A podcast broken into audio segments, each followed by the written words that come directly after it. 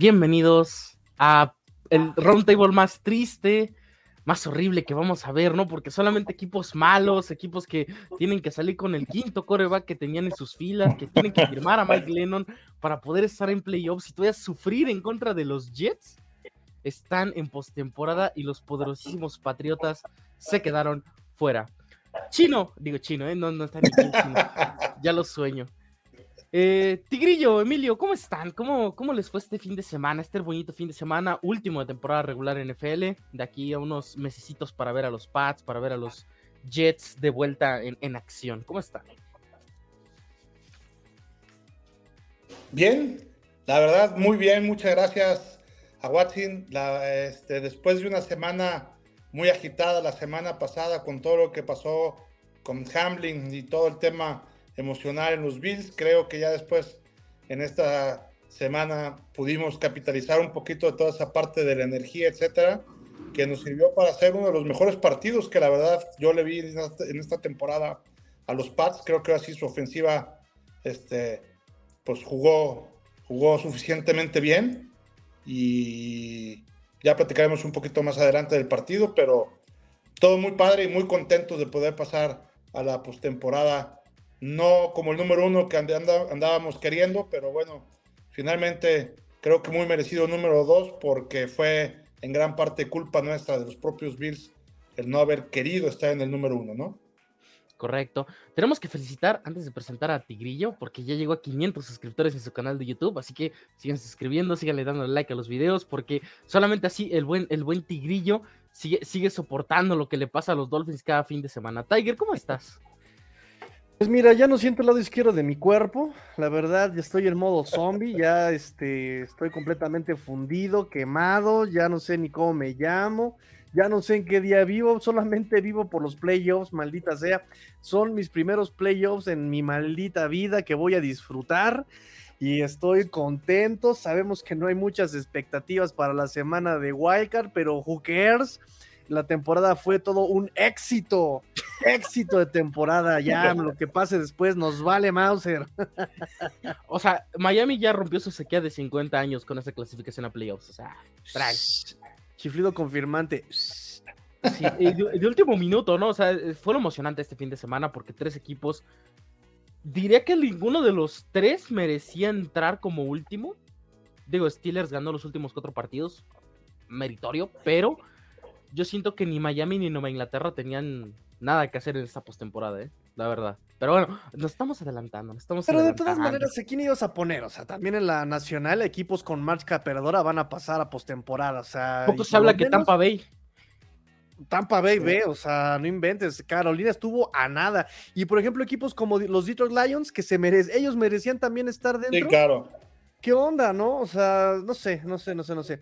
Pero Dolphins sí se merecía estar en postemporada por lo que hizo en la primera mitad de la temporada. Me vale. Sí, Miami, Dolphins, el Rachas. Sí, sí, Miami. De hecho, sí, ¿eh? Qué, divertido fue la temporada de Miami. La verdad es que. Tres ganados, tres perdidos, cinco ganados, cinco perdidos. Un ganado. sí, McDaniel, el Rachas Locas. ¿Sabes? Siempre va par y paso. Tres ganados, tres perdidos. Cinco ganados, cinco perdidos. Un ganado y un perdido. Significa que si ganamos a Bills, vamos a ganar con racha hasta el supertazón. ¡Sí! Exacto. o sea, Miami lleva como 50 años y sin oler un título divisional. Ya quisiera verlos ganar un Super Bowl en serio, pero bueno. Vámonos, vámonos así de rápido, de, repaso, ¿no? Porque va a ser importantísimo para los dos equipos que van a estar en postemporada en esta división. El partido de los New England Patriots en contra de los Buffalo Bills, porque vamos a esperar aquí al chino para que ya nos diga su rollo de que no, es que con, con, con Mike White hubiéramos ganado y ahorita estaríamos en playoffs y ya saben, ¿no? Robert Sala para presidente. Robert Sala para presidente, él es mi dios, él es mi GOAT que, vamos a hablar de eso, pero pues sinceramente yo, yo no considero un fracaso la temporada de los Jets. Pero bueno, este, Nueva Inglaterra termina con récord perdedor. Dato curioso. Dato curioso desde que, desde que un tal, un tal Thomas Edward Patrick Brady jugó en Foxboro en 2019, Nueva Inglaterra tiene récord de 25 ganados y 25 perdidos. Perfectamente equilibrado todo, ¿no? Eh, Emilio, pues sinceramente no tengo mucho que decir. O sea, ¿qué, opinas de los Bills? Porque no sé, no sé qué pensar. La primera mitad de los Bills, medio complicada. Josh Allen por ahí con un par de intercepciones, ya lo conocemos. Y, de resto, Nueva Inglaterra, pues Nueva Inglaterra siendo Nueva Inglaterra, ¿no? Así, así de simple, ¿no? Emilio, ¿tú qué opinas de este, de este encuentro tan, tan, tan interesante, la verdad? Mira, yo creo que hay, hay mucho este, que comentar porque los Bills en un principio eh, le, jugaron agresivo a, los Pats y los Pats salieron la verdad respondones. Insisto, este, este partido de la ofensiva de los Patriotas lo vi muy bien, llevando y ejecutando jugadas desde su propia yarda 25 en, la salida y llevándola hasta las, las diagonales. Este, si bien es cierto que había algunos huecos ahí en, la defensa de, de los Bills, yo creo que el hecho de haber atrasado a Milano para cubrir un poquito el lugar de Hamlin fue un error. No deberían de poner a, esa bestia que es Mirano. Para mí, creo, para mí es el mejor defensivo que tienen los Bills.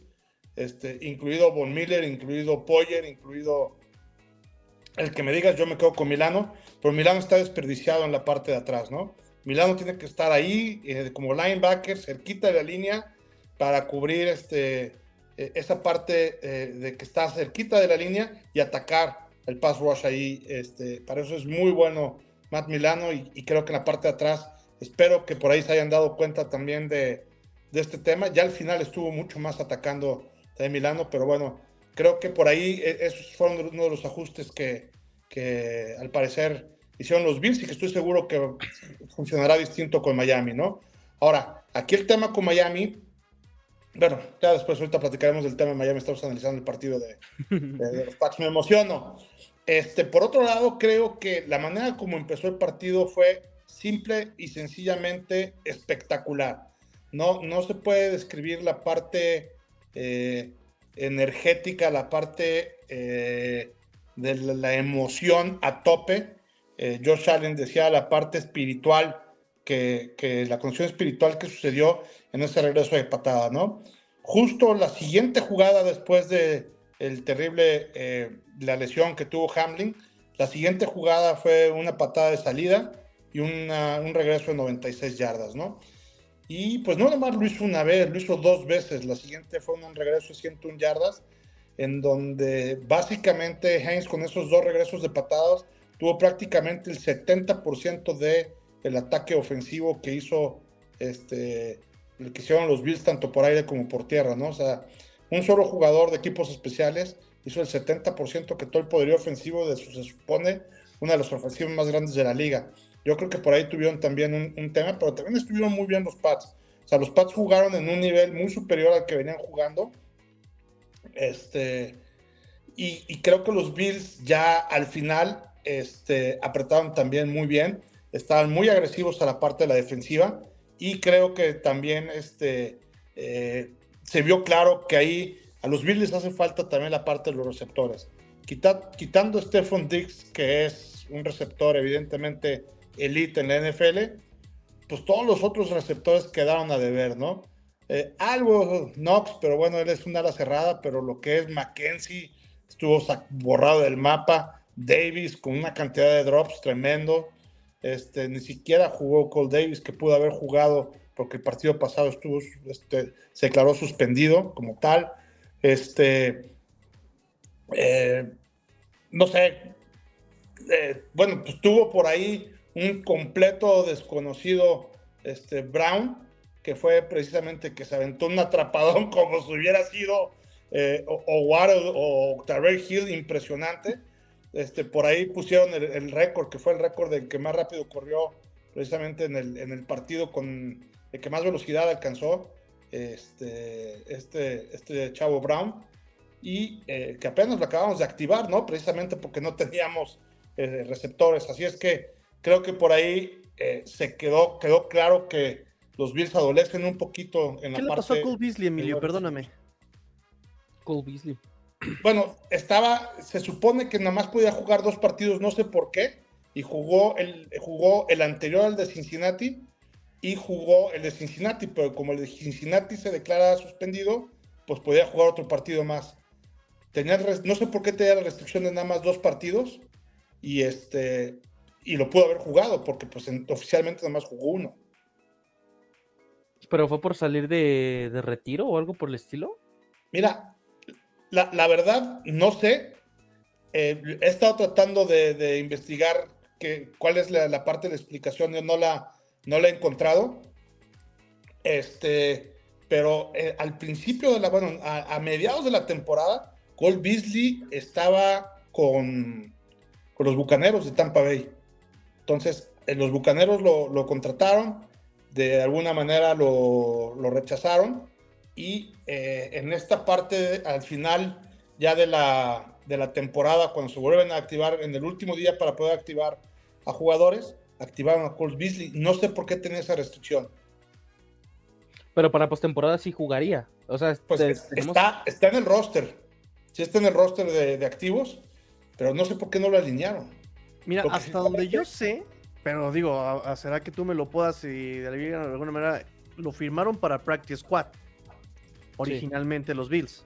Sí, pero lo subieron y ya jugó. O sea, el partido anterior de, Pero acuérdate, Emilio, digo, para. desde mi perspectiva, es. Si está como Practice Squad, lo puedes elevar al juego del domingo tres veces. Es el máximo que puedes elevar un jugador de Practice Squad, a menos de que lo firmes en el roster activo. Esa sería la pregunta, digo, posteriormente lo, lo, checamos. Porque para empezar, solamente jugó el de Dolphins y medio el de Cincinnati. Que sería, se, sigue contando uno nada más. Exacto, Entonces, en teoría sigue siendo del Practice Squad. ¿Sabes? Entonces, nada más, este, esa sería como la, observación que yo puedo ver ahorita. Ah, seguramente por ahí está el, este, la restricción que tiene, ¿eh? Probablemente, probablemente Buffalo pensando en que va a avanzar de Wildcard. Veríamos a Cole Beasley hipotéticamente en final de conferencia Super Bowl. O sea, hipotéticamente, ¿no? Porque, o sea, no van a despreciar los últimos dos partidos de Cole Beasley.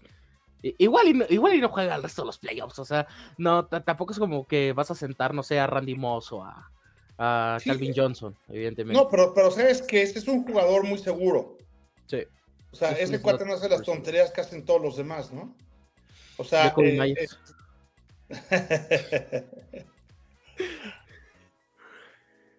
pero, pero bueno, o sea, en general. A ver, hasta, Shakir jugó ahí medio regular, ¿no? Sí, este, yo, yo fue la de las pocas jugadas que pude ver así en vivo, porque el partido no lo puede ver completo en vivo. Este, la recepción que hace Shazir, pues sinceramente, pues es, molesta porque ni siquiera sabía quién era, ni siquiera, ni siquiera lo tenía en mis notas de, los receptores de, los Bills. Entonces, pues, así de frustrante es que los Bills saquen receptores por debajo de las piedras y nosotros. Apunta número 10. Para la agencia libre, papá. Eh, vámonos. Porque, pues, sinceramente, Devante Parker tuvo un juegazo. O sea, aunque le duele el tigrillo por primera vez, Devante Parker desquitando el sueldo hasta se siente emocionante, ¿no? Que tiene tres touchdowns en la temporada, dos en este juego. Semana 18, pero llegó. Llegó, papá, llegó, papá. Y el siguiente año te lo puesto, 1500 yardas, padrino. Ya, que se retire también. Ya, mira, Patriots es el equipo, e, e, es, lo que Florida sería para los viejitos en los Estados Unidos, ¿no? O sea, puro, puro este, lugar de retiro ya que se retire Patricia, que se retire Belichick, que se retire Joe Judge, que se retire Divante Parker, que se retire Mac Jones. Ay, no, no, Mac Jones no, Mac Jones no, Mac Jones O sea, sinceramente creo, porque, o sea, digo, la, intercepción que tiene en zona roja, la primera, eh, no ¿De sé tres? ¿Eh? ¿De tres? ¿De tres? La primera, la primera fue como un flashback o sea, porque en mi mente dije, se viene la remontada, este es el momento, porque yo sí me creo todo lo que veo en Twitter y alguien publicó, hoy Mac Jones va a sorprender al mundo, ¿no? Y vaya que me sorprendió. O sea, yo en mi mente estaba viendo el juego, veo la intercepción y en mi mente vino el flashback, ¿no? De, la primera jugada que tienen en zona roja los Pats en la ronda de, en la ronda de comodines del año pasado y fue un, va a suceder otra vez. Y después vino el fumble de, de, de los Bills, me emocionó otra vez y pues va a suceder otra vez y sucedió otra vez, ¿no? Pero, o sea, a ver, vámonos claros, ¿no? Porque sinceramente Nueva Inglaterra, eh, por bien que jugó por dos cuartos, tampoco vamos a decirlo. Sí, la primera mitad. Yo, yo no entiendo en serio. Quiero, tratar de entender por qué el equipo sigue teniendo a Miles Bryan como corner. Y también, o sea, porque en el segundo regreso de patada, el Miles Bryan es el que falla el tacleo antes de que se escape, eh, creo que era Najin Himes, ¿no? O sea, antes de escape, él falla el tacleo. Y en el, el resto de patada anterior, lo falla Pierre Strong, el, el Ronnie McNovato. O sea, trato de entender por qué solamente si el la única baja importante que tenía Nueva Inglaterra en los equipos especiales era Brendan Schroeder. Que pues, el Tigrillo, y ustedes lo han de conocer porque fue el, el jugador que, que Bill Belichick le rechazó el balón en aquel juego. Ay, ay, llegó el chino, mira, ya se puso más bello este bonito stream. Chino, ¿cómo estás? Bienvenido. ¿Qué hubo, qué hubo? ¿Cómo están? Hijo de tu madre. Bájale el volumen. Perdón, perdón, a ver. Ahí, ahí. Ahí estás bien, ahí está perfecto. Ahora grítame porque me dejaste sordo. Ahora todos vamos a tener que gritar, caray. Mande. Pero bueno, hablando, siguiendo con el tema, pues sinceramente Nueva Inglaterra se vienen un montón de cambios. Eh, porque la línea ofensiva juega horrible. En este partido se vio muchísimo. Y, curiosamente, ¿quién creen que es el, coach que, que, entrena en la línea ofensiva cada semana? Matt, Matt Patricia es el que básicamente entrena esta línea ofensiva todos los fines de semana. Así, así, de, así de genial es este staff de coaching tan hermoso que tienen estos New England Patriots, ¿no? Pero bueno, o sea, otra cosa, otra cosa que también pasó ahí durante el partido que creo que también afectó mucho a, los Patriotas es que eh, hubo tres o cuatro lesionados también durante el partido que, que reingresaron. Pero ya, no, ya cuando regresas después de una lesión así de, este, digo, de relativamente fuerte, eh, ya no regresas al 100, ¿no? Ya regresas, vimos a Mitchell ya regresar también este, regular, en, fin, creo que, hombres importantes ahí recibieron Pepper también, este, recibieron ahí una lesión fuerte. Peppers, eh, el tackle, el tackle derecho que conoce, que conoce muy bien el chino, McDermott, y también este... Malísimo Matt que es que te lo juro nada de los Patriotas y siempre terminan decepcionándome. Es, impresionante lo bien que jugó McDermott. O sea, sinceramente es otro jugador que quiere robarnos a lo desgraciado y nosotros nos vamos a dejar claro que sí. no, sé, sinceramente me río por no llorar, pero en sí para mí todo falló. Ay, Ay de todo falló y ya se salió. Sí, ya, de la vergüenza. Ya, ya, ya, ya regresé, ya regresé. Padre, la Pero en fin, yo la parte que rescato mucho de la parte de los Bills es que cuando los Bills se ponen la... Bueno, otra cosa también importante, durante los tres primeros cuartos no hubo un solo castigo. Eso también, este, eh, los Bills ya habían tenido, si se acuerdan, los problemas que yo siempre digo en los roundtables y cada que hablo, es este, los penalties y, y todos los intercambios de balón. Aquí, este, en, cuanto a los penalties, hubo nada más dos de cada lado, la verdad, muy, muy bien. Mis respetos para los dos este, equipos. Todos los castigos sucedieron en el cuarto cuarto y, eh, y sí hubo tres intercambios de balón, ¿no? Entonces, eso es la más la lamentable. Pero también descartar la parte de la agresividad. Cuando los Bills son agresivos este, eh, y van profundo, me acordé mucho del chino de, de Tigrillo, perdón, porque también veía la jugada y veía que había alguien ahí totalmente solo en la yarda, o sea, ocho yardas adelante, y dije, ¿por qué no se le manda a ese güey? Y de repente va el pase de 40, 45 yardas, pero en esta ocasión sí la atrapó, entonces decía, qué bueno que el Tigrillo no es el coordinador ofensivo de los Bills, caray. Hubiéramos tenido 12 yardas en lugar de 40 y tantas. Si yo fuera el coordinador ofensivo, ya hubiéramos ganado el supertazón esos Bills, maldita sea. te odio, no lo sé, Rick. te odio no, pero es, que, la estrategia. Que el Ken Dorsey, por, Ken Dorsey porque eh, si te fijas en la intercepción de, Allen, o sea, si Josh Allen es el líder en intercepciones de la liga en zona roja, ¿qué lo haces en la yarda 4? Lanzar. Que corran, o sea, oh, ya ahí vas. Y además de una jugada este, forzada, en, en, donde no debe tirar, no, no, no, nada más no lo entiendo es, que Matt Patricia debe ser diseñada para corrida. Además, estábamos corriendo. Matt Patricia dice que eso es estrategia, es ingenio. Híjole. Yo sinceramente. Por ahí oí que, quieren a, a, Ken Dorsey como head coach, que lo están buscando ahí este, los Cardinals. Puto, ojalá, caray. Ojalá.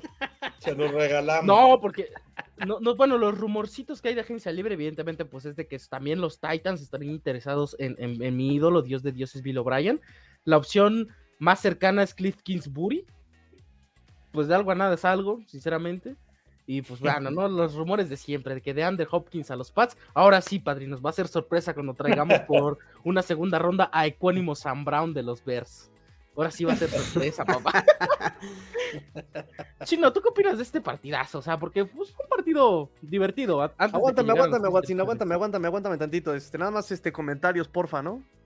Ah, sí, sí, Nada más déjame tener los últimos dos que tenemos aquí. Nada más tenemos dos. De el buen César eh, Gutiérrez. Hola, señor. Rodríguez. ¿Cuál Gutiérrez, güey? Rodríguez. Ah, sí, cierto. Soy daltónico. Dal Gracias, no, daltónicos de colores, no. Pero aquí también él se equivocó porque dice felicidades Emilio y dice Tigrillo, felicidades. Pero pues, ¿qué tiene que ver Rodríguez con el Gutiérrez? ¿Cuál, se equivocó? Ni modo que diga felicidades a Watching, quédate dormido en tu casa, güey. Pues no. Disculpen, el niño lo vamos a regresar a la escuela. No sé leer, perdóname. Ya, ya me está pegando esto de ver a los Pats cada fin de semana. Ahora sí, este, Tigrillo, dinos tus comentarios, por favor. Yo acá tengo comentarios. José Luis García Santos dice: Hola a todos. A Watsi, no que iba a pasar tus Pats y que ya se eliminaba a Dolphins. Eh, nos dice, La última vez que de Miami estuvo en Supertazón fue el 85 o 86 con Dan Marino y fue contra 49ers. Hay que aprender a restar, dice José Luis. No, pero llevan 50 años sin ser campeones. Un poquito más de 50 años. 51, ¿no? Porque a veces cumplieron 50. No, 50 fue la temporada perfecta esta. No, no, no, pero sí, ¿no? no, porque ganaron, ganaron otro después de la temporada perfecta. Primero fue la perfecta y luego, o sea, ganaron el 72 y luego el 73. Así es. Entonces, como. 249. Ahí está. Bueno, temporada 73, o sea que fue enero 74. 73-74, exactamente, chino, correcto. René Trejo nos dice: Pats en casa viendo los Dolphins en playoffs contra los Bills. Ya se vio quién era el bueno entre Tom Brady y Bill Belichick. Abraham dice, los Jets terminaron como sotaneros de la división, los Bills como campeones, Fins y Pats peleando por un comodín hasta el final. Eran las expectativas al inicio de temporada. Mm, el chino me había apostado que pues los, que los Jets no terminaban Bueno, ahorita doy mis opiniones sobre cómo termina la temporada. Es que la temporada terminó muy mal en esta división. O sea, realmente. Para unos.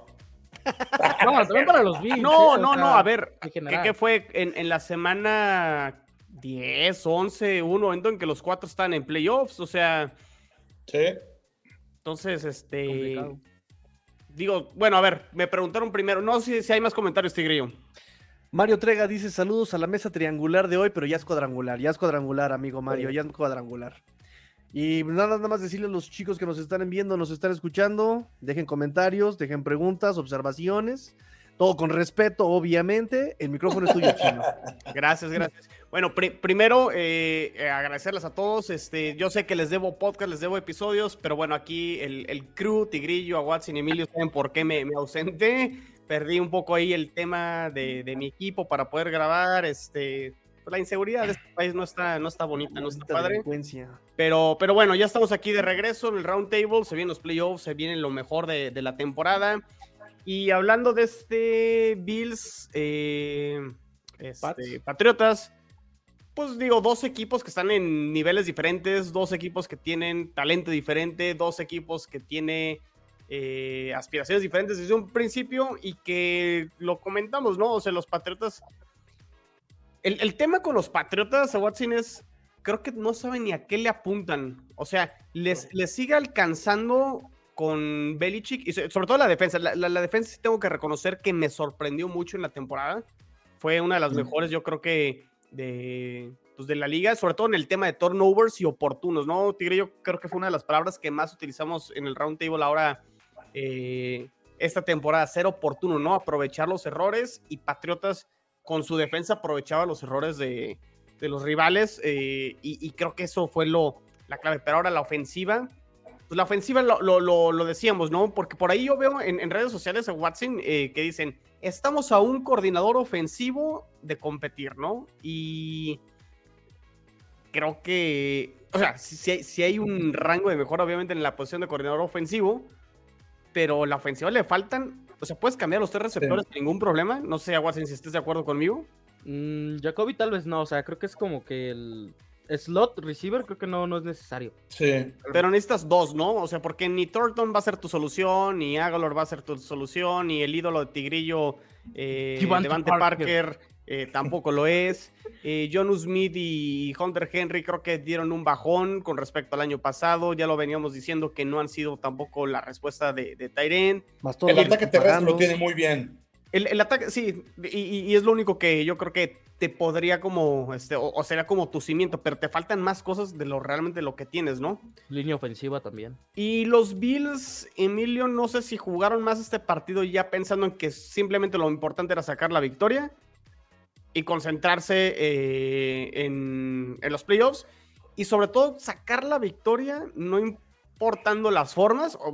Voy, voy a invertir el discurso de las formas. Estaba más la parte emotiva de sacar este partido por el tema de Hamlin, que eso anímicamente te da muchísimo de cara a lo que van a ser unos playoffs y, y- y les termina alcanzando, ¿no? Entonces realmente, pues no, no, no tendría más que, que aportar so- sobre este partido donde realmente, pues sí, los Patriotas compitieron este, hasta donde les alcanzó, pero se notó la diferencia al final. Yo creo que solamente ahí en el tercer cuarto hubo un poquito cuando se fueron por arriba. Por tres solamente puntos. Unos, unos segundos, por tres puntos, que vino el segundo regreso. Eh, y yo siento que ese fue el único momento en el que los Bills dijeron, oye, vamos a apretar. Apretaron muy fuerte y, y- y ya volvieron a decir, bueno, el, el partido está más o menos controlado, ¿no? Sí. Y, los- y lo tuvieron controlado el resto de, de la segunda mitad. Este, por la primera mitad, mis respetos para, para los Pats que si hubieran jugado así, hubieran estado entre los tres primeros de la liga. Mm. Mm, Jugando como la primera mitad, ¿no? Claro, claro que sí. No, los equipos especiales fueron un desastre. Defensivamente, pues no nos encontrábamos. No, en una jugada nomás. Eh, Es que no lo sé. No, pues es que también Palardi, Palardi, por favor, en serio. Oye, sa- sa- ¿sabes qué también está interesante, Watson? Y no sé si lo comentaron ya. ¿Qué onda con el tema de los jugadores que están lesionados y que no siguieron bien el protocolo de rehabilitación? ¿A quién fue el que ca- castigaron? De. De Patriotas, a uno de los corners. ¿A Jones? A Jonathan Jones. Que salió con. Salió lesionado del hombro, ¿no? Me parece. No, no, Bueno, no, no, no, no hablo específicamente del partido. Ya estaba lesionado, creo que estaba en reserva de lesionados y no siguió el protocolo. Ah, de, de la suspensión. O sea, Sí. que- Ah, Jack Jones, el novato. sí, y- otro jugador por ahí. Este, Jake Bailey, el punter. eh, ¿qué, Es qué es onda con eso? O sea, Fue extraño porque el primer reporte sale y dice Jack Jones eh, está retirando, no está en rehabilitación, está retirando sus cosas del casillero y pues ya, ya saben el, bonito drama, ¿no? De que dejó de seguir a los Pats en Instagram. Eh, después sale su agente a decir de que hay una confusión porque se reporta que Jack Jones no participó en, en las rehabilitaciones con el equipo. Evidentemente, pues esto sí pasó. O sea, Jack Jones sí asistía a las prácticas de manera correcta y de manera formal, al igual que Jake Bailey, ¿no? Y entonces salen los dos representantes a decir de que pues no entienden qué está pasando, por qué está pasando la suspensión y que sus clientes están confundidos. Evidentemente, pues sí hubiera servido muchísimo tener a Jake Bailey en el partido y a Jack Jones, pero sigue siendo extraño, es un tema que va a quedar muy al aire, digo, a no ser de que Jack Jones pida un cambio, porque pues Bailey, pues ya sabemos que no importa lo que pase, tiene contrato y si no se corta y ya se olvida del punter, pero fue, fue muy extraño, porque realmente fueron como que salió el reporte creo que el, el sábado o lunes, el del partido, y después ya se quita la suspensión. De hecho, apenas hace dos días se quitó la suspensión de ambos y pues ya regresaron a las instalaciones normal. O sea, no, no, no sé qué pasó con, con esto, porque supuestamente lo que argumentan los dos jugadores es de que sí participaron en la rehabilitación con el equipo. Y pues Belichick no salió a decir nada de ellos. Así de, de sencillo. O sea, creo que es como que muy confuso. Y también Ya se olvidan que las cosas. Ya chocheando, no sé qué onda con, con- a lo mejor iba a suspender a Mac Jones, un rollo así, y terminó agarrando a- al otro Jones, es que tenemos varios Jones. Jonathan Jones, Marcus Jones, eh, Jack Jones, Mac Jones, Catherine y- Zeta Jones. no, no, no, no, no, al rato, al rato vamos a tener como cinco Mac Jones en el equipo. La ofensiva va a ser Jones, pase a Jones, intercepción de Jones para interceptar a Jones, o sea, impresionante lo que vamos a tener en, en, en Nueva Inglaterra, pero sí es un tema medio escabroso que no se ha esclarecido. Eh, no, no, no he encontrado ninguna declaración de Bill Belichick. Y pues tampoco lo han mencionado mucho. O sea, realmente fue como un. Me imagino que pues se, se hizo un acuerdo fuera de cámaras. De hecho, pues no, no sabemos todavía, ¿no? Si, si Jack Jones ya, ya siguió al equipo en Instagram, porque ya sabemos que es muy importante que los jugadores sigan a su equipo en Instagram. Tom Brady no sigue a los bucaneros en Instagram desde que llegó, así que es, es ridícula la, Es de otra generación, a Watson. Es, es, que sí, o sea, realmente ya tenemos que prestar la atención hasta el Instagram, a que este, a qué publicaciones le dan like y, todo ese rollo, ¿no? Es hermosa la modernidad. Y hablando de modernidad y hablando de cosas que nunca cambian, señores y señores, ya podemos decir que son 12 años sin que los New York Jets pisan postemporada. Miami espérame, espérame, espérame, Nada más unas preguntas, este. Ah, eh, ¿Qué van a hacer para mejorar a estos Patriotas en futuro? O sea, digo, ya lo platicamos un poco, pero así se acierta, ya corran a Matt Patricia. Ya, ya, corran a Matt Patricia. Sí, e-, eso yo creo que. Y sobre todo, reconocer que son un equipo en reconstrucción. Porque esa maldita necedad de querer ser competitivos los está llevando más al hoyo de lo que realmente pueden competir por un puesto en donde sea, ¿no? Eh, ¿Tienen al coreback? Mac Jones, yo no tengo bronca con Mac Jones. Es un coreback limitado, pero volvemos a lo mismo. No se trata de ganar. sino de cómo lo usas. ¿no? Ver lo que hizo el año pasado Mac Jones. Le pusiste una buena línea ofensiva, le pusiste un buen esquema, hizo partidos muy bien este, e, el equipo en general. Entonces, simplemente es. Bueno, sí te la puedes jugar un tercer año con él. Sí, lo que está haciendo San Francisco ahorita. Con Purdy. O no sea, digas que Purdy es la bestia. No es Mira, esa ofensiva de San Francisco hizo ver bien a Nick Mullens, a CJ Beathard. ¿Quiénes son ellos fuera de San Francisco? Son nadie. Hasta Garópolo. Eh. Lo dirás de chía, pero es de limón, o sea, sí es a Garópolo, eh, pero a ver, ponle pina ahí al nombre de Garópolo. Entonces, me, van a regañar ahí en mi casa. Otra. Lo que decía, por ejemplo, aquí este Chino y Emilio, ¿no? Traerse talento. Necesitas talento, en wide receivers, necesitas talento en línea ofensiva, o de plano los cortas también porque no te están dando y necesitas sanear esa, ese, ese salary cap que estás pagando mucho dinero por pocos resultados. Ahí están los de eh, Georgia. es más probable que agarren a uno de Nebraska o Estos Patriotas tengo, según mis cuentas, 11 picks del draft en este 2023. Correcto. Y desde el 2008 no tenían un pick tan alto como el 14 que tienen este 2023. ¿El de 2008? Para que desde el 2008. Entonces, tráete el ofensiva. Fue para el futuro, corta lastre. De los Texans de Gerard Mayo. Esa fue la selección tip top. Eso, esa, esa es exactamente la que Novato defensivo del año, por cierto. Exactamente. Además deben de poner a escoger a alguien que no sea Bill Belichick. Es que ese es el problema. Se supone que el draft no lo escogió Bill Belichick, lo escogió Matt Grow, que pues es pues, un random que agarraron ahí en las instalaciones y pues hizo un buen trabajo. Obviamente, pues ya sabemos de que seleccionó de la segunda ronda para abajo. O sea, realmente, pues en droga está ahí Toma Cole Strange, que por cierto tuvo una muy buena temporada, rescatable. A ver, que el tema, que corran a Matt Patricia no va a pasar, porque Bill Belichick ya dijo, sí, vamos a tener evaluación en el staff de cocheo, en, el, en los jugadores, incluyendo coreback. Eh, pero no se descarta que lo que no, o sea, no se dijo que lo van a correr. O sea, realmente se pueda quedar en la organización. Sin importar que llegue Bill O'Brien, sin importar que llegue Kingsbury, sin importar que tengamos la superofensiva de Adam Gaze. Sea el que sea, Patricia se va a quedar en la organización porque, pues, panas, ¿no? Así de sencillo. En talento de, draft, pues yo no confío, realmente. O sea, un pick 14 me suena a un random esquinero, safety o liniero ofensivo de una universidad pequeña. O sea, realmente no, no, no veo a Nueva Inglaterra seleccionando un, receptor número uno. Es más, Deberían. Me, sorprendería bastante que no lo hicieran, porque, o sea, se barajea la posibilidad, eh, ya fuera del broma, de DeAndre Hopkins, un jugador de 31 años, que viene de lesión, que va a cobrar más de 34 millones en estos siguientes dos años. Pues ya lo hicieron con Ágalo. Me suena, no, lo hicieron con Devante Parker, de hecho. me suena lo mismo, sinceramente me suena lo mismo. Yo, sinceramente, si fuera Bill Belichick, sí reconocería que estoy en reconstrucción, entre comillas, pero pues es que no vas a desperdiciar esta oportunidad de seguir teniendo a Bill Belichick, sinceramente. O sea, es más preferible que quemen a Mac Jones a que quemen a, una leyenda como Bill Belichick. Pero es que no, yo no le veo ninguna solución. O sea, realmente no, me, no, no veo que trayendo a DeAndre Hopkins, no veo que trayendo eh, a Bill O'Brien, por ejemplo, que para mí me suena más lógico que traer a Clint Kingsbury, que por cierto, Clint Kingsbury backup de los Pats en, en esa temporada 2008. Este, Pues es que yo no veo ninguna solución.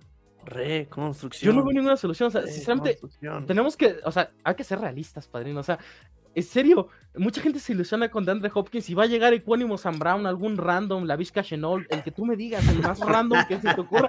Braxton Berrios va a regresar, te lo juro, en serio. Se los vamos a mandar. Se los juro, o sea, y va, y va a venir por un pick alto. Vamos a seleccionar probablemente otro defensive back de escuela pequeña o vamos a hacer trade down cuando supuestamente vamos a seleccionar a Justin Jefferson. Así de sencillo, o sea, eso es lo que va a pasar este offseason, no va a haber ningún cambio es, lo, que yo te iba a decir. O sea, teniendo 11 picks, puedes hacer muchas cosas en primera ronda. No van a hacer nada. No, depende cómo estén esos 11 picks. O sea, porque muchos están luego en quintas y sextas y todo eso es lo. Bueno. Es relativo, relativo. Correcto, correcto. Pero pues bueno, o sea, el futuro está medio perdido con Nueva Inglaterra. Yo sinceramente, pues, con que llegue un coordinador ofensivo, pues ya por lo menos se va a ver más, pues, más decente el equipo, me imagino. O sea, yo no, hoy por hoy que terminó la temporada, ahora sí veo un récord de 7-10 o 6-11. Probablemente. Pues digo, muy, muy... que también van a venir, van a venir unos Jets que vienen empujando. Van a venir este, unos Dolphins dependiendo de lo que suceda con el coreback. Que, este, que creo que tienen un buen coreback o teniendo un coreback sano pueden hacer también mucho daño si conservan esas herramientas ofensivas que tienen. Y van a tener unos Bills que a lo mejor no van a estar tan fuertes como este año, pero, pero van a seguir fuertes, ¿no? Correcto, correcto. Pero pues bueno, en general el futuro de Nueva Inglaterra es muy incierto. O sea, yo si fuera gerente general, pues a lo mejor sí buscaría un, no un de Andre Hopkins, porque suena carísimo y pues la verdad es que no. Pero a lo mejor sí pagaría el pick 14 por un T. Higgins, por ejemplo. O sea, realmente no creo que a Cincinnati le duela. Y pues la verdad es que de T. Higgins a Devante Parker, pues es. Ese güey pega muy duro. es, una diferencia gigante, o sea. O no sé, quitarle a los Dolphins a Cedric Wilson. Qué fracaso Cedric Wilson en, Miami, ¿eh? En Miami, o sea. Llévatelo, hermano, llévatelo. Sí, o sea, pero pues la realidad es que se va a quedar Matt Patricia un año más. Eh, vamos a traer algún receptor random por ahí y, y, ya, o sea, a seguir sufriendo, sinceramente, eso es lo que va a pasar pues yo sinceramente no tengo esperanzas. Pero bueno, ya vamos a pasar a cosas bonitas, señores señores. Ya queremos de, reventar a los Dolphins porque ni, con, ni contra Joe Flaco pueden, papá. A sus 80 años y con bastante. No hay tema. Oye, a ver. E, ¿Qué este partido, no? Vale la pena analizar algo de ese partido. E, este partido, o sea, a ver, creo, creo, que el equipo más aburrido de toda la temporada, no sé si estén de acuerdo conmigo, fue los Broncos. Y aparte los vimos en prime time y eran unos juegos de 11, 14, 15, 12, y así como lo estoy diciendo lento, así eran los partidos. Al, final mejoraron, ¿eh? Sí, los Broncos sí ya empezaron a meter más, más, más, o sea, corrieron al coach y como que, sí, como que le tendieron la camita, ¿no? A Nathaniel Hackett. Pero Russell Wilson... Pues, pero a ver, no, no, estamos para hablar de los, de, los, de los Broncos, sino que este partido, los Dolphins contra los Jets, estuvo a ese nivel o peor, ¿eh? O sea, aburrido, mal jugado, o sea, eh, y, no puedes decir, Tigre, no estés de acuerdo, no, las que las defensas pararon a las ofensivas, pues no, es que realmente aquí el tema es que pues ni Joe Flaco ni Skyler Thompson pues tienen ya las capacidades, obviamente, para este mover la ofensiva, ¿no? Digo, el marcador 11-6, ¿qué es eso? ¿Cómo que 11? Bueno, iba a quedar 9. Iba, iba, a quedar 9 6. Al final hubo un safety y ya porque los Jets se pusieron a tochar para la última jugada. Este, realmente pues, el partido fue 9-6, este, ya con el gol de campo con el que Miami gana para calificar a los, a los playoffs. Eh, pues es lo único rescatable para Miami que entran a los playoffs. La realidad es que Miami sin Tua no aspira a nada, hay que decirlo. Eh, con él. Mm, con él las cosas cambian. O sea, a ver. Sí, exacto. Yo algo que critico. Es que, a ver. sí. Es que aquí, quiero poner algo en contexto. O sea, los Jets, Patriotas y, Dolphins. Y algo, y algo, muy, muy importante. Porque pensando en, el, en la siguiente temporada. ¿Cómo te explicas? Ustedes revisen los ratings y todas las estadísticas de coreback, que todos los que jugaron, cómo los Jets ganaron siete partidos con desempeños de tres corebacks que fueron de lo peor del. O sea, porque sí, lo de Mike White fue muy bonito contra Chicago, pero contra Bills, pues tampoco ahí, este, o digo, sí, fue el héroe y las costillas y demás y todo. Contra Detroit, este, no jugó. Contra Seattle tenía cinco costillas fracturadas. pero la producción de la posición de coreback fue paupérrima por parte de los Jets. Entonces, cuando tú ves y que hayan ganado siete juegos, si hablas de una progresión en prácticamente en el resto del equipo, sobre todo en la defensa, que la defensa tú ves las estadísticas y fue top 5 de, de, la liga y que en, puntos, en, puntos, en puntos permitidos creo que fueron la tercera o la cuarta por ahí de, de, la, de toda la liga y que creo que este equipo realmente está bueno, la ofensiva se puede, necesitan arreglar la línea ofensiva porque hubo muchísimas lesiones. Este, tendrán que ajustar. Obviamente va a regresar ver a Tucker eh, vamos a ver, Beckton es un volado. Eh, esperamos que regrese Max Mitchell, el que seleccionaron este año, que tuvo ahí la enfermedad de los coágulos. Hubo demasiada rotación y creo que sí impactó. regresa Brice Hall. Eh, la producción de Garrett Wilson, más de mil yardas con tres corebacks diferentes. Creo que ya tienes a tu wide receiver número uno. O sea, imagínate, lo pones un coreback, y no te estoy hablando un top 10, un coreback promedio, lo que puede ser Garrett Wilson. Por ahí yo creo que con otro receptor, no descarto los Jets que intenten ir por DeAndre Hopkins, acierta como los Patriotas los veo muy ilusionados. ¿Por qué los Jets no pensar en poner a Garrett Wilson y a DeAndre Hopkins, Hopkins con un coreback eh, que agarren en la agencia libre? Y creo que el equipo pinta, pinta bien. La defensa a lo mejor necesitas ajustar ahí con un linebacker, este, un safety, y el equipo prácticamente lo, lo tienes. O sea, creo que la sensación, sí, se te va una temporada donde pudiste haber calificado los playoffs, haber roto la racha que, mencionaba a Watson. Si lo ves en el panorama general, donde la expectativa. Yo, puse este equipo ganando ocho partidos y estuvieron muy cerca. O sea, digo, iban 7-4 y yo ya veía esa octava victoria en cualquier partido, ¿no? Pero el récord creo que está bien. Volvieron, ganaron partidos divisionales, compitieron muy bien con los Bills en los dos juegos. Eh, a los Dolphins, yo sé que jugó Skyler Thompson en los, en los dos partidos, pero pues los limitaron ofensivamente, con todo y que jugó Hill, con todo y que jugó Wall, con todo y que jugó Monster, limitaron a esta ofensiva explosiva de, de los Dolphins. Creo que ningún coreback que jugó contra los Jets lanzó para más de 300 yardas, ¿eh? Este, digo, eso habla también creo que de buen desempeño en la defensa. Y sí, pues vamos a ver qué pasa con la posición de, de, quarterback y con el coordinador ofensivo Mike LaFleur, que yo estoy en un dilema. No sé qué tanto es Mike LaFleur, Tigrillo, o no sé qué tanto es darle una oportunidad con un mejor quarterback, porque... Y esa justamente era mi duda. Y mira, lo tengo aquí, aquí este, lo apunté. porque porque creo que ha, habido momentos que la ofensiva de Mike LaFleur con Joe Flaco y con Mike White avanza, ¿no? O sea, lo ves y, se mueve el balón y demás. Pero no sé qué tanto es por el talento que tienen Garrett Wilson, incluso con el Aya Moore, o sea, son talentazos el corredor pero, que tienes. Pero, esto pasó el año pasado también, Tigre, sin, sin el mismo Garrett Wilson, o sea, veías a, Flaco y a Mike White que podían mover el balón en esta ofensiva de, de Mike LaFleur. Entonces, no sé si con un mejor coreback se pueda ver mejor. Y también no sé qué tanto este equipo extrañó demasiado a Laia Vera Tucker y a Brice Hall que terminó, siendo, que terminó siendo el corredor con más yardas de los Jets y se lesionó en la semana 7. Pero bueno. si tú sumas todas, si tú sumas esas tres cosas en la licuadora, es lo que está pasando. Pero yo creo que es un mucho más problema tanto de la línea como del core que del propio coordinador que no tiene herramientas. Yo, ¿eh? yo, también. O sea, también, o sea, sí tendrá cosas que corregir Mike LaFleur, eh, se rumora que a lo mejor pueden contratar a un asistente senior tipo Gary Kubiak o alguien que esté ahí también este, eh, dentro del staff. lo, que pasa es que, digo, no, no se acuerdan, el, el, que iba a ser el coreback coach de los Jets el año pasado, en el primer año de Robert Sala, Greg Knapp, lo atropellan y se muere un mes antes, bueno, casi al inicio del, training camp. Y, y, les ha costado como encontrar esa figura que realmente a lo mejor también esa, esa figura era lo que le, necesitaba Zach Wilson, ¿no? En este desarrollo.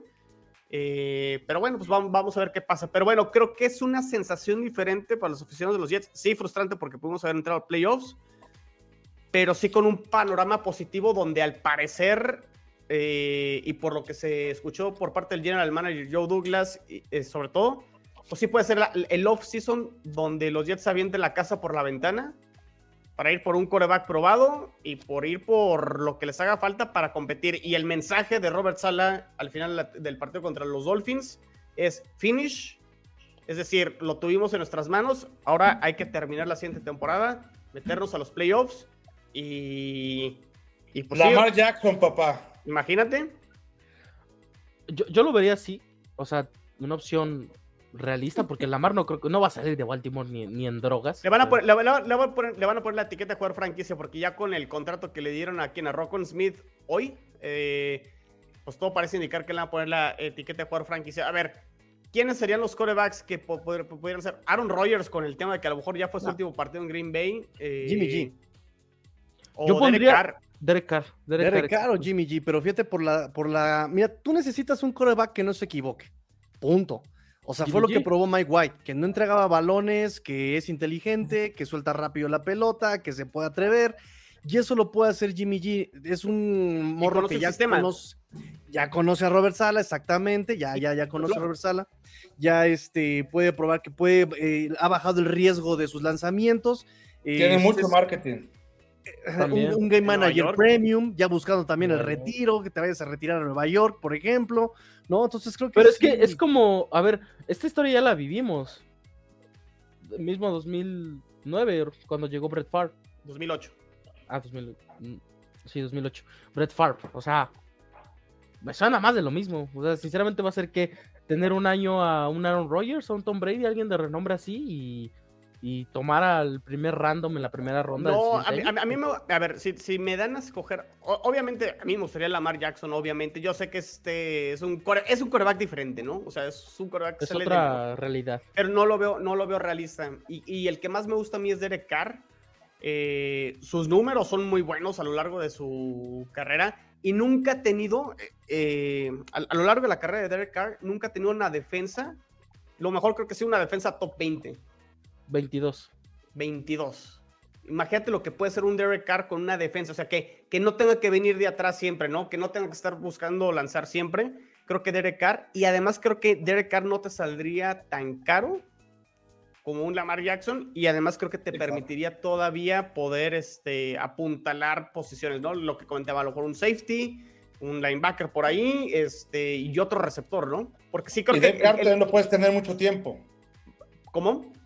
Todavía lo puedes tener más tiempo. O sea, no, es, sí. no es como el caso ahorita que decíamos de Aaron Rodgers, que nomás va a durar un año, cuando mucho dos años más. Sí, O tiene Tom 30, Brady, 31 que si años, te puede durar otro 5 más, años. Claro. Correcto. Además de que lo único que vas a tener que pagar este offseason los Jets va a ser a Quinn and Williams, que se aventó un temporadón.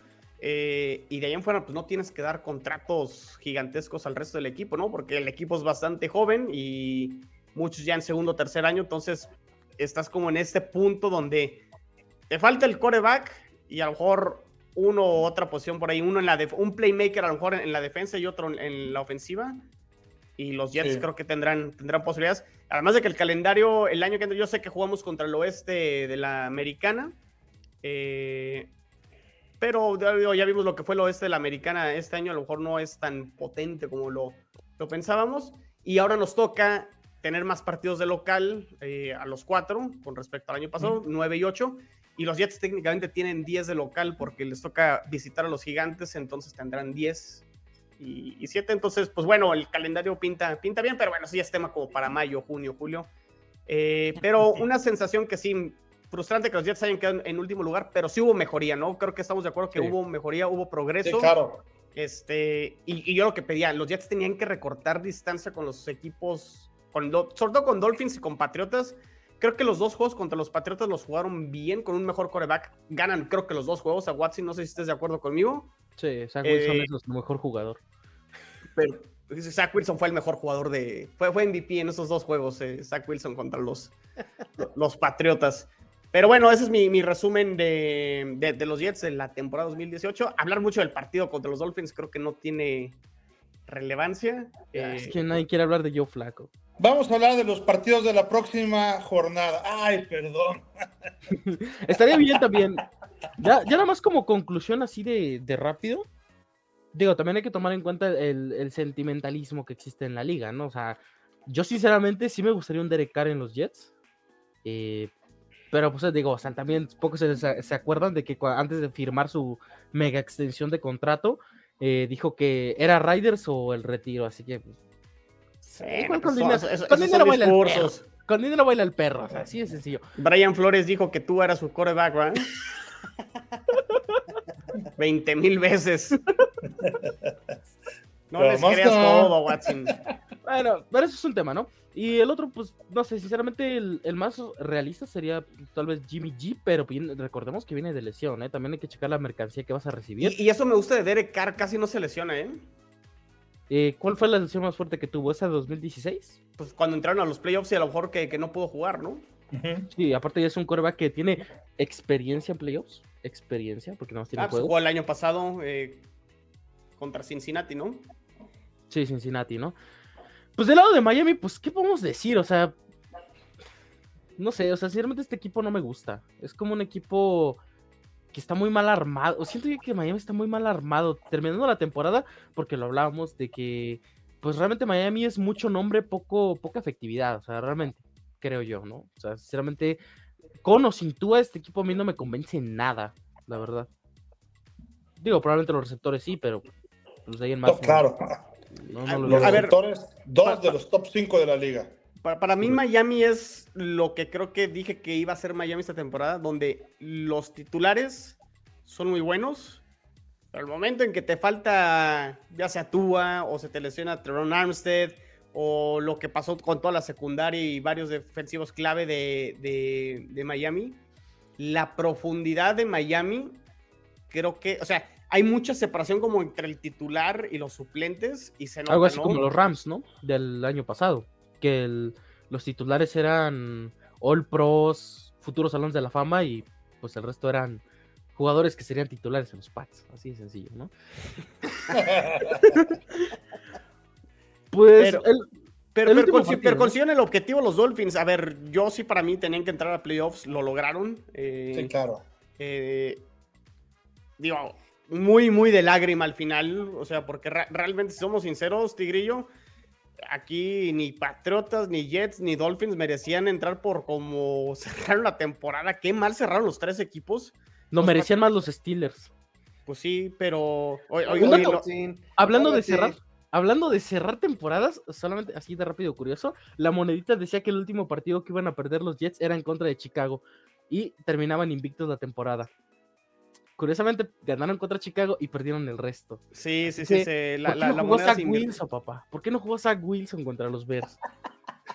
Ustedes se buscan los males, ¿verdad de Dios? Híjole, pero bueno, en fin. Pues digo, no sé, ah, no, no, sé qué, podemos esperar de los Dolphins. ¿Cuándo juegan? ¿El sábado o el domingo? Domingo. Domingo a las 12. Pues, pues que compitan, o sea, que, hagan el partido o sea, que no tengamos que ver a Case Keenum al final del partido, yendo a cerrar, porque Josh Allen ya lanzó cinco touchdowns y ya acabó el partido. se fueron vapuleados. Ahorita, ahorita a ver qué nos dice Tigrillo, pero yo creo que este, pues desafortunadamente los Dolphins tienen un hospital, no nada más con el tema de Tua. Creo que el ataque terrestre también está muy mermado. Monster, ¿no? Para decirlo, para decirlo, de otra manera, pues nomás está Terry Hill y Waddle. Y ni ellos. Sí. ¿Por qué? Gil, salió medio lesionado del, del, del, tobillo ahí con el partido contra Jets. entonces, entonces, fíjate, la, la, verdad es que eh, aunque ellos estuvieran, eh, yo creo que sí el tema, o sea, si no está ni tú uno ni tú dos y de repente tienes que llamar a alguien que no sabes de qué para que sea tu coreback y eh, eso pues no jala, no jala desde que no se sabe el playbook, desde que hay cero conexión con los receptores y por más buenos que sean, si que te manda los pases no sabe qué onda no sabe tu ritmo y nada más tiene cuatro días para entrenar, pues así, así no funciona, ¿no? Entonces, este, eh, según estaba leyendo la parte del protocolo de, que estaba eh, haciendo Tua, pues apenas está en la parte inicial de los cinco este, pasos que se necesitan hacer, entonces, eh, aunque no han dicho que no, pues parece difícil que se pueda recuperar eh, para eh, el domingo. Entonces, eh, a mí la verdad sí me gustaría que, evidentemente que ganen los Bills, pero que ganen un partido competitivo. No digo apretado, o sea, pero sí que, no sea lo que decía ahorita precisamente a Watson, ¿no? Que sea un partido digno de playoff y la verdad es que sin los jugadores clave de los Dolphins lo veo complicado. Pregunta seria, de los matchups que tenemos esta semana de playoff, ¿este es el más, por así decirlo, eh, disparejo. En Las Vegas es el que más spread tiene, sí. qué, qué triste, ¿no? O sea, el año pasado. también a ver-? Wow. Sí, tiene, tiene puntos. Pero es que es, cinco rival divisional. O sea, es que la diferencia aquí, estamos hablando de dos duelos divisionales. Pero los Seahawks pues, son los hijos, han peleado. Y aparte, pues Gino Goat, pues va a ganar el partido, obviamente. El Pero chino. tiene un punto 5. Tiene un Chino punto 5 más de diferencia. 10.5 contra 10. No, el, O sea- el otro partido que hay que esperar, digo, a ver, a- híjole, no, no creo que juegue Lamar Jackson, ¿no? Pues si Y- no juega Jackson, se acaba el juego. O sea, realmente- Y, y aparte, o sea, yo, ese partido de Bengals Ravens, el que juegan el, el domingo este, en la última semana, se acuerdan de repite, ¿no? Back to back y en Cincinnati otra vez. Eh, creo que Cincinnati ya sabía que iba a jugar otra vez con Baltimore y dijo, mantengo la ventaja como puedo y ya no voy a mostrar más jugadas y demás. Y se la llevó tranquila al, al final en, en la segunda mitad.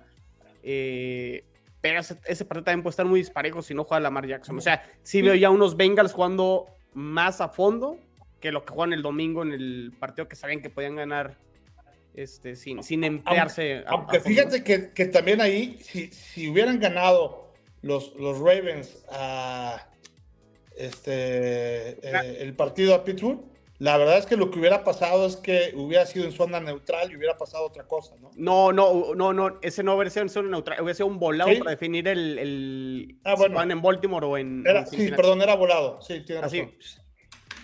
Ahí, ahí se vio. Bien NBA, ¿no? Así de quién va a tener el primer pick, quién va a seleccionar a Magic Johnson. Los Lakers, papá. Cálmate. No, de hecho sí, así seleccionaron a. De hecho, sí ganaron una Copa Libertadores por ahí, ¿eh? Incluso, así que. No, Copa América. El Atlas fue el que pasó a Libertadores con una moneda. Sí, también. También. Ahí está en la vitrina antes de que ganaran los trofeos. Es que en la vitrina del Atlas era el, la olla de barro que teníamos y la moneda.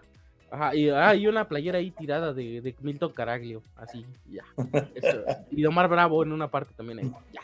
Eso era todo lo que había en la vitrina, ¿no? Oye, Pero por ahí pues- nos hacían una pregunta interesante. Ah, de, de aquí. A ver. eh, pues no, de- de- después de todas las lesiones, ¿tú debería retirarse? Digo, no es una fractura de costillas. Ah, Es que. Es que, a ver. Yo soy, yo soy fiel creyente de que pues nunca se debe de jugar Hero Bowl, porque pues a final de cuentas no, no solamente estás afectando tu salud, estás afectando a una organización, probablemente a una ciudad por, entera, ¿no? Que depende pues, de que, emocionalmente de tu equipo y demás. Lo principal es la salud del jugador. Pero no se va a retirar, o sea, está a punto de firmar una super extensión de contrato el siguiente año, probablemente. No, es en serio, o sea, realmente si tú me dices, pues es que sí tengo, ya sufrí tres conmociones en una temporada, pero me van a pagar 40 millones de dólares anuales los siguientes 3, 4 años, pues yo me quedo. Es decisión de Tua. Lo que pasa, a ver. El, el menos culpable de esto es Tua. Empecemos por ahí, ¿no? Y, y realmente. Vean, la postura del tigrillo. A ver, siguen comentando sus tonterías.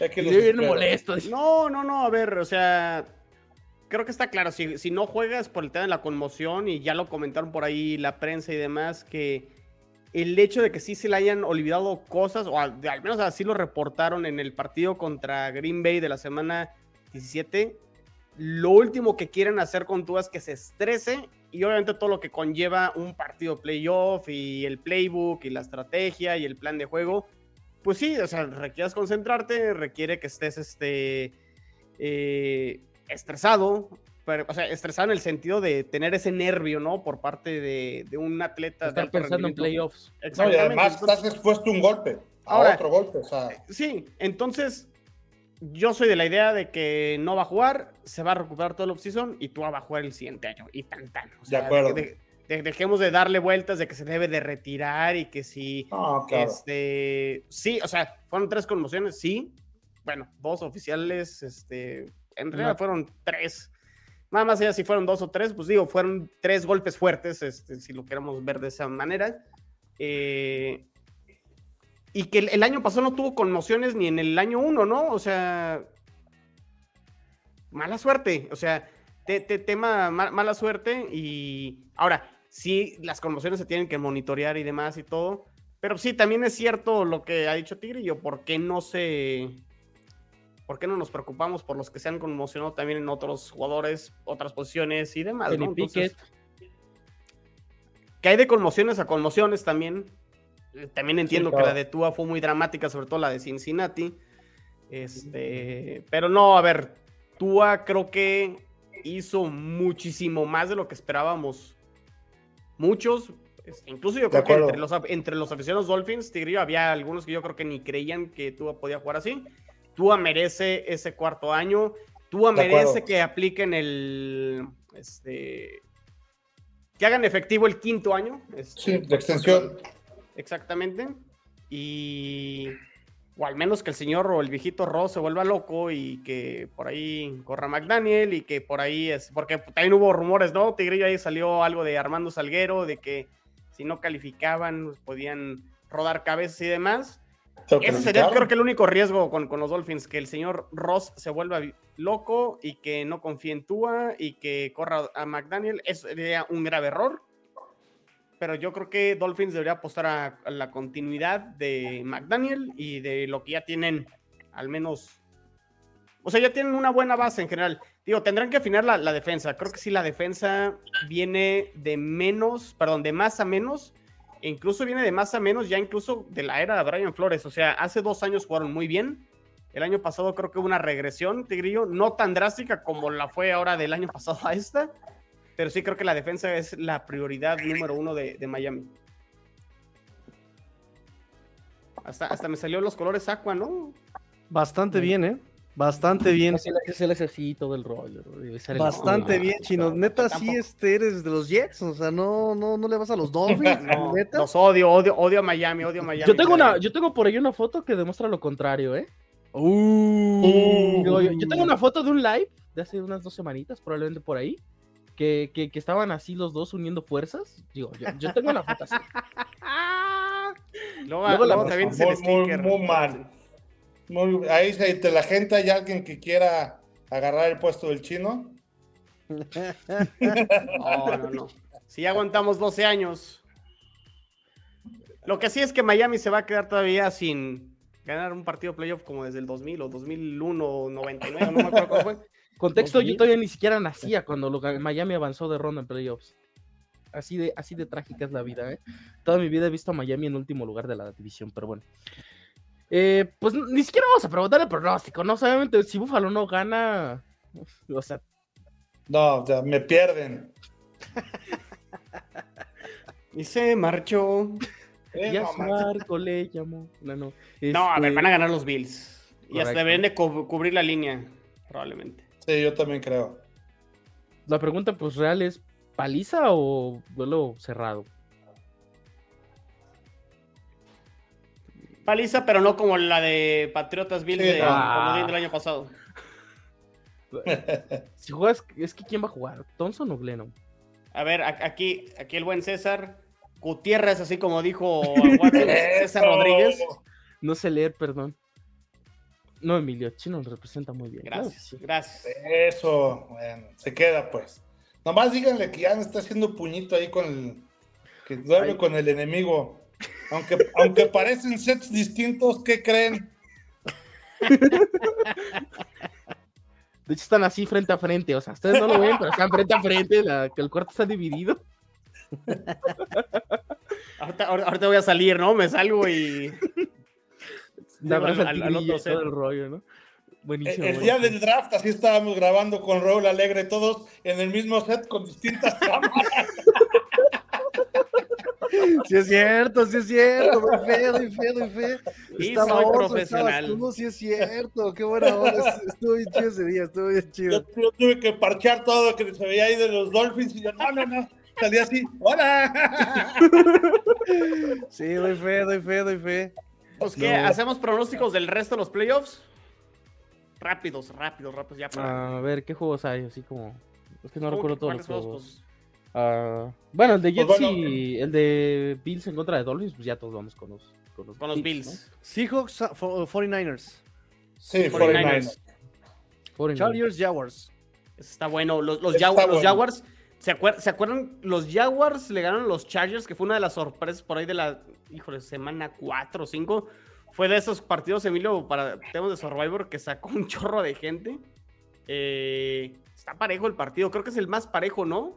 Además, yo no entiendo cómo ya estando calificados los Chargers en este último partido de la semana 18 y, y además ya en el quinto puesto, inamovible, pusieron a todos sus titulares y seleccionaron nada más No, Williams no, no. y Bosa. Sí, sí, sí podían caer al 6, ¿eh, Emilio? Sí, No, sí gan- no. sí, no, sí, si ganaba Baltimore y, y perdían los Chargers, que perdieron, Baltimore era el 5 y Chargers era el 6. O sea, en pocas palabras, los Chargers prefirieron jugar en contra de Trevor Lawrence en contra de Joe Burrow. No, pero perdón, no, ¿eh? Sí, sí, sí. Yo, yo lo había Sí. analizado. No. Eh, O sea, sí, sí, sí po- sí podía. No, lo- no, bueno, yo creo que no. Yo lo analicé con Jaime en el. Ahí con su café americano y, y eso comentaba él. Además, yo también yo lo había oído. O sea, Mira, porque Baltimore terminó 17. y los te voy a decir por qué. Y te voy a decir los- por qué yo creo que no. Emilio, Emilio. porque lo- la posibilidad de que jugaran. Este, entonces no hubiera habido posibilidad de que jugara Cincinnati contra. No, porque a contra Cincinnati, a- no, no, porque a Cincinnati, a Cincinnati le decretaron ya el, el campeonato de, de- de la división antes del eso. partido y Baltimore ya iba a ser comodín sí o sí. Eh, es- es- es- y está fácil, o sea, los Chargers Por terminaron. eso, di- Espérame, por eso. lo- voy. O sea- los, Char- los Chargers terminaron 17 A ver, y, y- y los Ravens 17. O sea, tienen los dos el mismo récord. sí, Solamente pero, necesitaba pero ganar los Baltimore. criterios de este empate ya estaban los Chargers.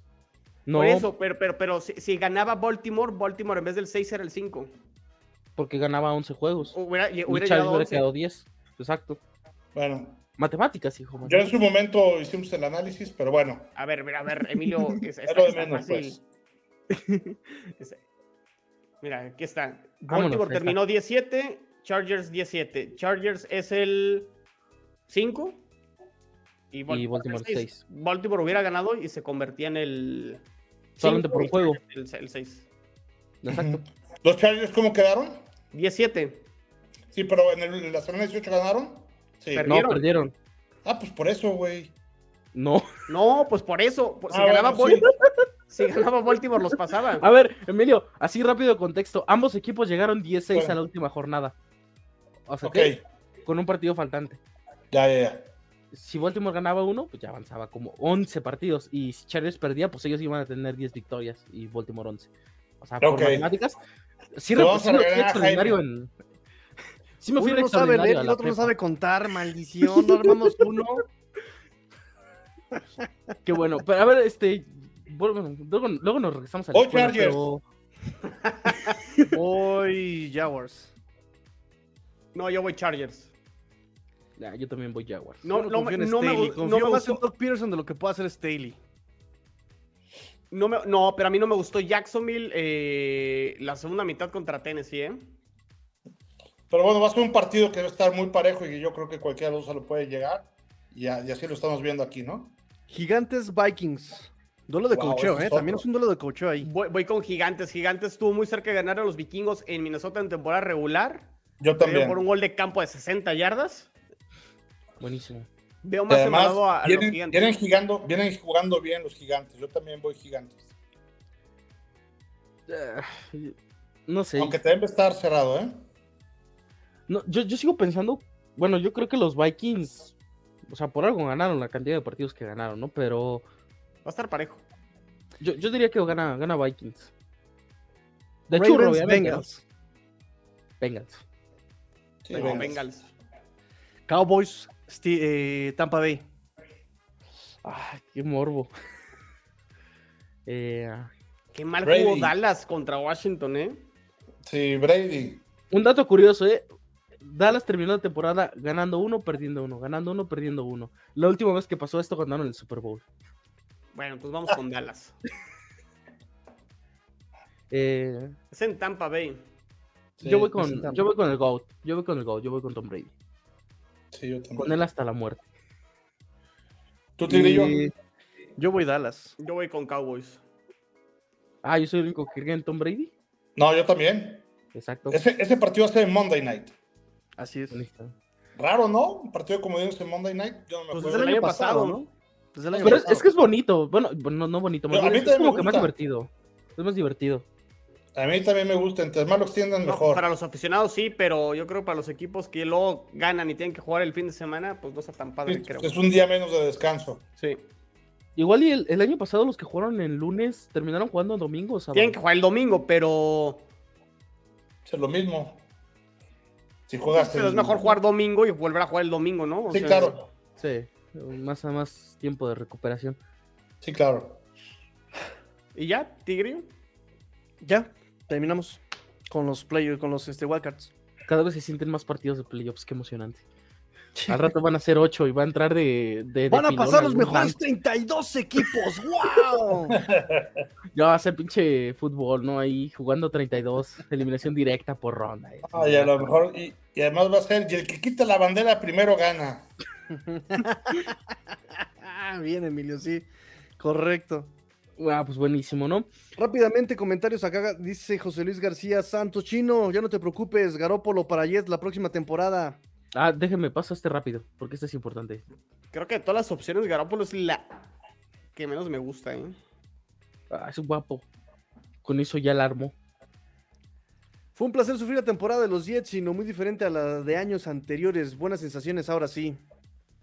Sí, de acuerdo. Sí, sí, sí. El buen Samarripa. Este.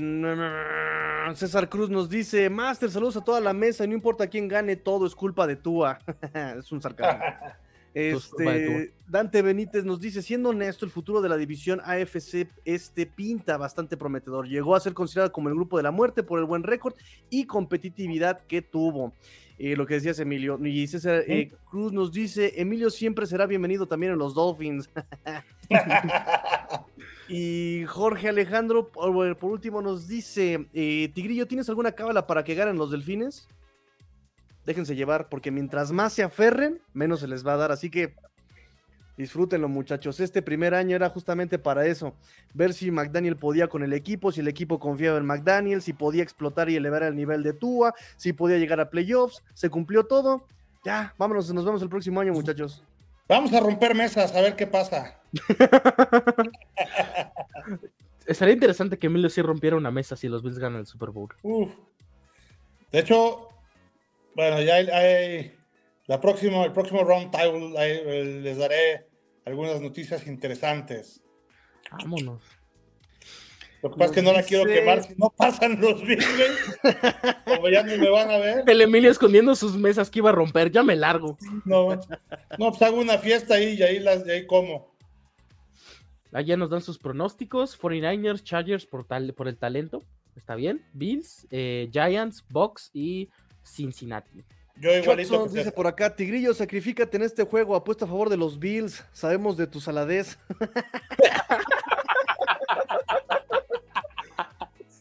Ese- ¿Te, te hablan al tanteo o qué onda? No, ya hicimos este, un estudio de mi saladez. Equipo por el que voy, equipo por el que pierde. O sea, no falla. O sea, aquí está el que no sabe leer, el que no sabe contar y el mal apostador. O sea, Correcto. Chino, Le ¿tú qué dicen el chamoy. ¿Por qué, chamoy? Yo juego Survivor y, y ahí va, y nos vamos a extender a los playoffs. Vámonos, padrino. Parecía que ya nos íbamos a repartir, pero. A seguir jugando. El chino escogiendo a sus Dolphins de toda la vida, 100%. No, no, no. Pues ya vámonos, no banda, ya es noche, ya. Vámonos. Ya pasó mi hora de dormir. Eh, rápidamente, redes sociales, chino. Eh, arroba NFL en chino, arroba 4TA y Gol Jets, canal de YouTube NFL en chino. Denme chance para reactivar de a poco los podcasts otra vez, este, por ahí por el tema de, de- de la computadora y demás y todo, pero ya estamos aquí de regreso. Muy bien, muy bien. Eh, Emilio, redes sociales, ¿dónde te podemos escuchar? Sí, claro, en Bills en cuarto y gol. Eh, es que ya, ya pagué aquí todo esto. Este, en Twitter en arroba 4TA y Gol Bills. Y en el show de Búfalo Mojado, ahí en eh, YouTube. Muy bien. Tigrillo, te presentamos al último porque pues, te queremos felicitar, ¿no? Por llegar a los 500 suscriptores. Ya menos te van a sacar en comerciales de Mundo NFL diciendo el mejor contenido para la plataforma del mundo.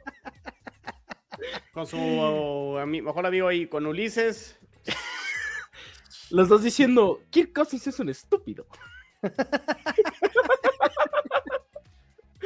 Eh, muchas felicidades, Tigrillo. Y pues redes sociales, ¿no? ¿Dónde podemos O escuchar? dándose cariñitos, ya ves como, como Ulises actúa como chiquito, bebé, no Tú, sé qué. chiquito como- bebé.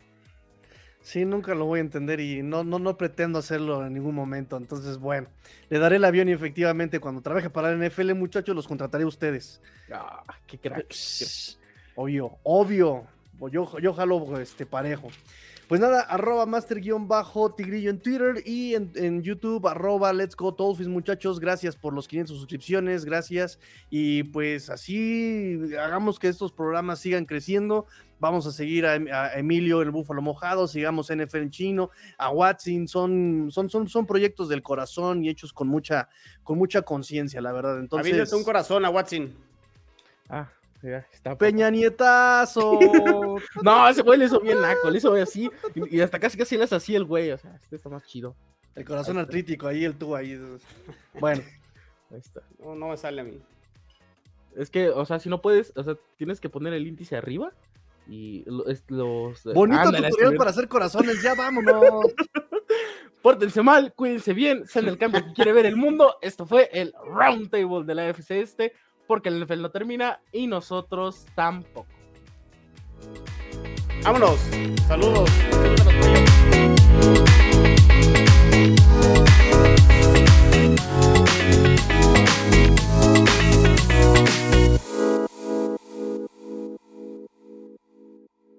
Yeah! Let's go! Let's go!